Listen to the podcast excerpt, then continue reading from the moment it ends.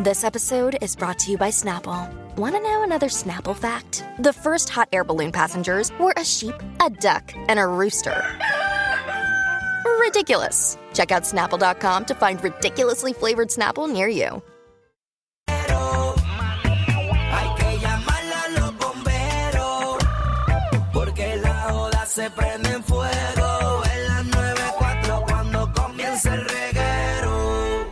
Danilo ya puso el grill, la fría la trajo Alejandro Gil. Michelle tiene loco al alguacil, con ese bikini hecho en Brasil. Que joda más cañona, estos tres no perdona. Y otros montan llamada, porque orgánicos no funcionan.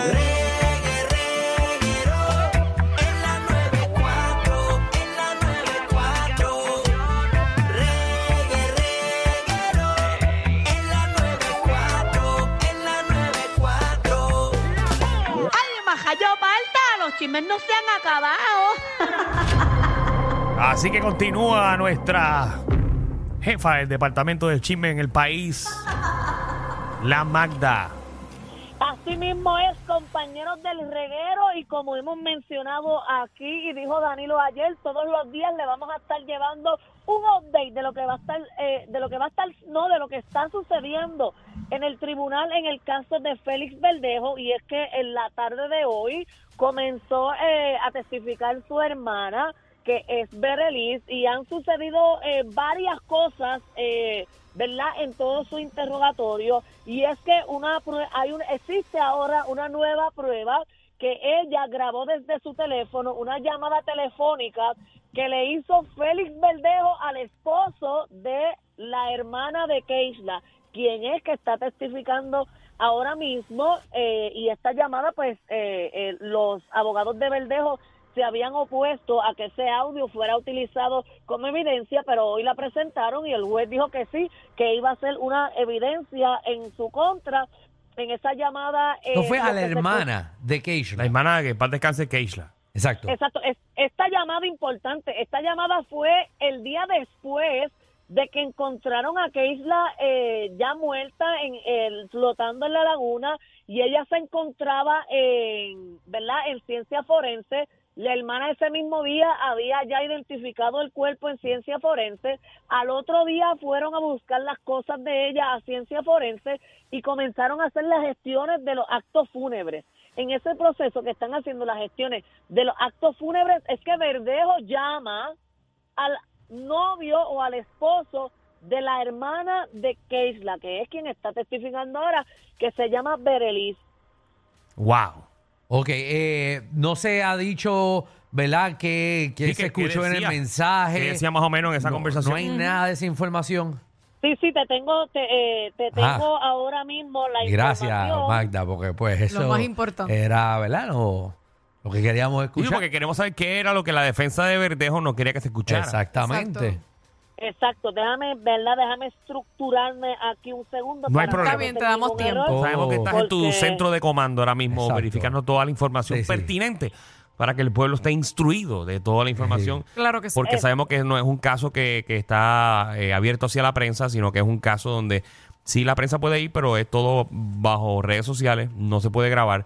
Eh, Caso complicado porque también. No, no, porque no se permitió. El juez no, lo- no lo permitió. Y queremos ¿verdad? aclarar que Magda no está aquí porque ella está en el Magdacóptero encima del tribunal ahora mismo, el Magdacóptero eh, eléctrico, eh, que ¿verdad? es Tesla y no suenan las aspas, pero ella está haciendo su trabajo eh, ¿verdad? y buscando todas las exclusivas. Gracias, Alejandro. Era verdad, Pues por si acaso el- tenían dudas. Ahí está, escuche. No, ese es el del se- lado, ese es el de. Ese es el de Telemundo. Ese es de Telemundo porque el de ella no suena. Ajá. No, el mío no. El mío es pagado por el reguero, por el reguero para yo llevar a cabo este trabajo. Gracias. Mira, eh, en, la- en el audio ese lo que se escucha es el esposo de la hermana de, de Keisla preguntándole a Félix que por qué el carro de él estaba en el Teodoro. Y lo que Félix respondió fue que él pasa por ahí, como que yo paso por ahí siempre.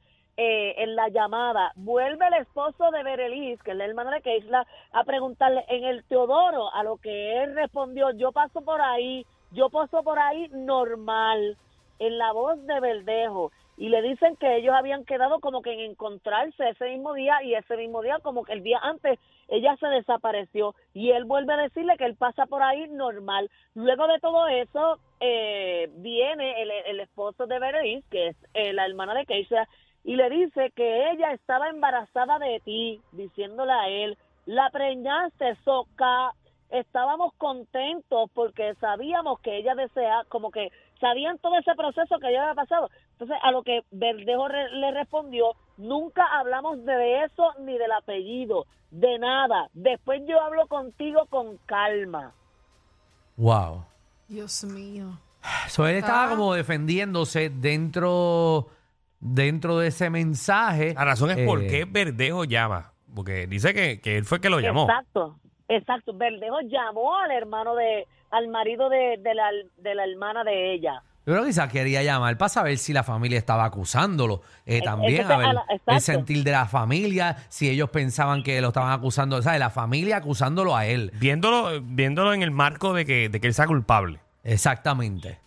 Eh, eh, de hecho, le preguntaron a ella eh, después de escuchar el audio, que obviamente debió ser evidente porque no he escuchado el audio, simplemente he leído, y ella responde que la voz de Verdejo era de una persona asustada, no era una persona que estaba preocupada, sino que tenía mucho nervio y susto por la situación que estaba pasando. Eso era lo que él proyectaba en su voz. Así que obviamente quizá la defensa no quiere porque las probabilidades de que él se escuche bien culpable eh, dentro de, ¿verdad? de, esa, de esa llamada que está grabada, eh, pues, pues son bien grandes. Y si él lo hizo, obviamente estaba asustado, estaba nervioso, hizo una llamada que no tenía que hacer porque de seguro el abogado le dijo que no llamaran a nadie y como quiera llamó y, y pues lo tienen pillado ahí. Exacto, pero bueno, vamos todos los días vamos a tener eh, trayéndole la información. Esto es lo que está pasando ahora mismo, que tengo entendido que ella continúa ahora en el contrainterrogatorio, es decir, que los abogados de Félix Verdejo ahora van a estar haciéndole el contrainterrogatorio, que he visto que Verdejo en algunas partes él se vira hacia atrás y le sonríe a su familia. En otras ocasiones, por ejemplo, cuando se estaba hablando de esta llamada, eh, se notaba y que tenso escribiendo en una libreta y que constantemente se está diciendo secretos con su abogada. Entonces la abogada lo que como que la abogada le responde y él comienza a escribir en una libreta que tiene color amarilla. Ok. Ok. Ok, Sí, eso es una estrategia. Estrategia de abogado y cliente. Y, y pues, si dice Por algo. cada palabra o algo, me imagino, vamos, vamos, vamos a ser realistas. eh, lleva tiempo esto. Un montón. Sí, sí, claro. Bastante. Bueno, pues ahora Claro. llegó el momento. Exacto, y esperemos que se encuentre justicia. Oye, en otro tema y un- una noticia lamentable también, y es que la Guardia Costera de Estados Unidos ha encontrado escombros que parecen ser del submarino Titán que está desaparecido desde el domingo. Esto fue encontrado, ¿verdad? Esos escombros fueron encontrados en el área donde donde ellos estaban buscando y todo eso, y se dice que lo que se encontró allí fue eh, parte del marco de aterrizaje del submarino y la parte de atrás, la parte trasera del submarino. Se dice que hubo una falla en, en, en el casco de, ¿verdad? de la de la nave esa y explotó. Dios mío. Oca. Bueno, me imagino también porque eh, ya bajó a, a unas áreas que obviamente no soporta. Tú mismo lo mencionaste, Alejandro. Estábamos hablando ahorita eh, que, o sea, que la gente dice, ¿cómo eso puede explotar? Si no es, pero no es explotar, estamos hablando de explotar de fuego ni nada. Estamos hablando de, de que eso explota Se por la presión. se comprime. Exacto. Imagínate una lata de refresco que está vacía eh, de aluminio y tú coges la lata de aluminio y con la mano tú haces como que la, la aprietas hacia adentro. Asimismo, eh, la presión del agua eh, coge eh, el artefacto, lo que es el submarino Exacto. este, lo, lo explotó para adentro, como él lo comprimió y Lo comprimió. se hace nada. O sea, eso se hace canto, eh, ¿verdad? Y es bastante gráfico, pero también las personas que están adentro. eh, estábamos ahorita hablando, imagínate tú cuando nadas en una piscina bien honda o estás en el mar eh, o en la playa y tú nadas 10 pies para abajo, tratas de llegar bien hondo, te molestan los oídos de la presión. Imagínate eso estando 30 mil, 40 mil, whatever, tantos pies abajo, 12 mil pies, entiendo que está abajo. 12 mil, sí, 12 mil. Eh, 12 mil pies abajo. eh, entonces, con los metales, con todo eso, es como una bomba para adentro. Sí. Y, o sea, que Dios mío, básicamente eso horrible. eh, no es que entró el agua poco a poco, eh, no es como un bote que le entre el agua poco a poco, eso está en unas eh, profundidades tan grandes que explota. 12.500 pies ahora mismo se encuentra eh, el El Titanic. Titanic, 12.500, pues esa, eso O sea, viene y explota. dice, o sea, lo que estuve leyendo es que una de las partes está prácticamente bien cerquita de lo que son los restos del Titanic y que ahí, o sea, no tienen maquinaria, ni submarinos, ni otro tipo de cosas que pueda llegar hasta allá abajo. Incluso antes de que los encontraran los restos de esto, una de las preocupaciones era que no, que si estaban varados en el fondo del mar ahí a 12 mil pies, existe, existían como que muy pocas probabilidades de que pudiesen rescatarlos porque no hay la maquinaria para llegar hasta tan profundo en el mar. Exactamente. ¿no? Y también, eh, ¿verdad? A- Hay quizás artefactos, por ejemplo, James Cameron, el, de- el, de- el que hizo la película Titanic. Exacto. Él tenía un submarino, eh, ¿verdad? Y hay un submarino que baja, lo que sea, pero tam- también en lo que llegue ese submarino, de donde sea que esté, ese submarino específico que usaron para bajar, que deben de existir pocos en el mundo, en lo que llega, que dura día, baja, los encuentra en ese océano gigante, como quiera no tiene la fuerza ni tiene la maquinaria para enganchar otro submarino y subirlo. Dios o sea, no, Ajá. no tiene la fuerza, no es un artefacto ni un, eh, bo- eh, un submarino creado para enganchar algo y subir algo. O sea, que, que no hay nada que está hecho para coger algo y subirlo. Eh, Bueno, Oye, hasta, yo- hasta donde sepamos que- nosotros. exacto. Yo, o sea, yo creo que lo que no funcionó era el, el, el, el submarino ese, porque yo creo que el productor del Titanic, él bajó allá abajo, ¿verdad? Varias veces. Hasta ¿o donde tengo entendido, sí, sí. sí, el bajó no. Oye, Sí, pero no es el mismo submarino, no es el mismo estilo. Por Exacto. eso que el, el fallo es que montarse en ese submarino que no estaba preparado que para fue eso. creado por ellos mismos, la misma compañía de ellos. Exacto.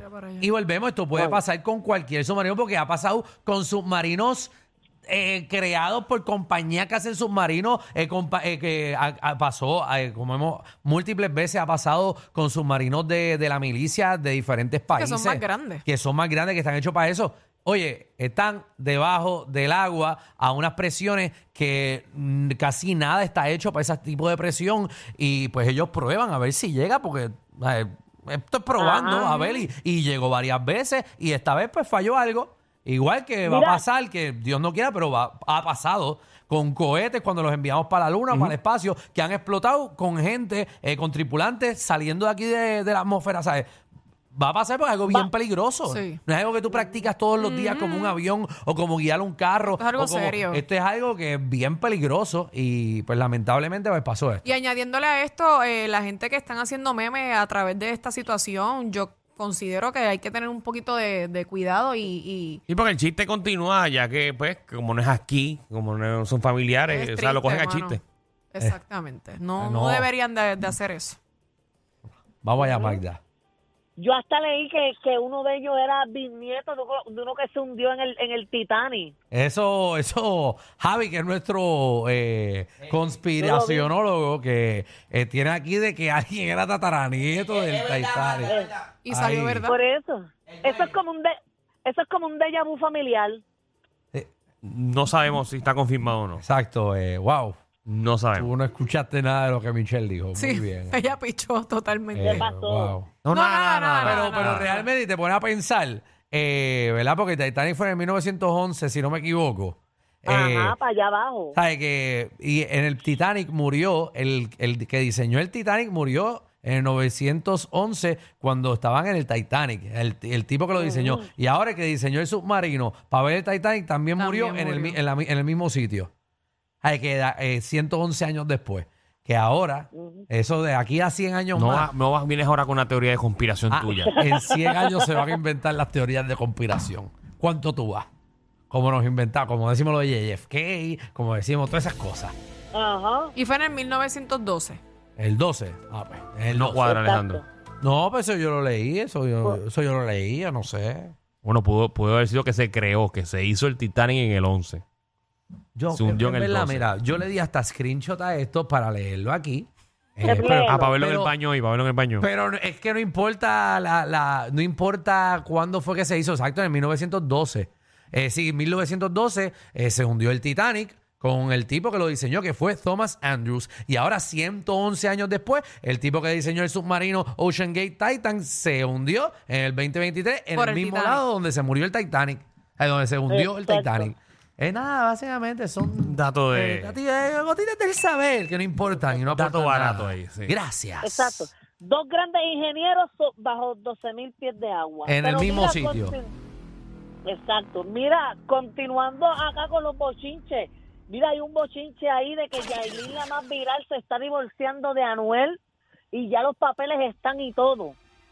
Está bien, Ok. era de esperarse, ¿verdad? Porque si están separados. Bueno, sí, pero qué bueno que Ella está subiendo fotos porque- así, eh, con, con Tecachi. como si estuviera ahí en rodillas frente a Tecachi. Sí. Sí, por eso, pero ya Oye, el todo. Yailin Challenge, ¿lo van a hacer? Todo el mundo arrodillado frente a su pareja. Qué lindo. Eso para las redes. Para que se lo enseñe a Ahora dices y ya, ve- ya veo dos o tres por ahí haciéndolo. Oye, Ay. mira, pero la, be- la bebé de Yailin y Anuel ya es empresaria. Ah, sí, saca una línea de, de, de Ajá. champú. Ah, la nena saca una línea de sí, champú. mírala ahí, Anda, en la aplicación La Música. Ah, esa de nena es una, champú una, y- Cataleya una se llama. Wow. Sí, Cataleya Babies, ya ella tiene una empresa de, de productos para el cuidado de la bebé. Anuncio Me voy a comercial y todo sacó Mira para ella. allá. Me lo, sí, me lo voy a tener que comprar porque yo no sé si ustedes saben, pero yo siempre que me he visto me echo talquito en mis partes. Sí. Tengo que echarme, tengo que echarme el cataleya. a ver Claro, si me claro. funciona. Pa- nada, para nada, para que al final de la noche alguien te haga brrr.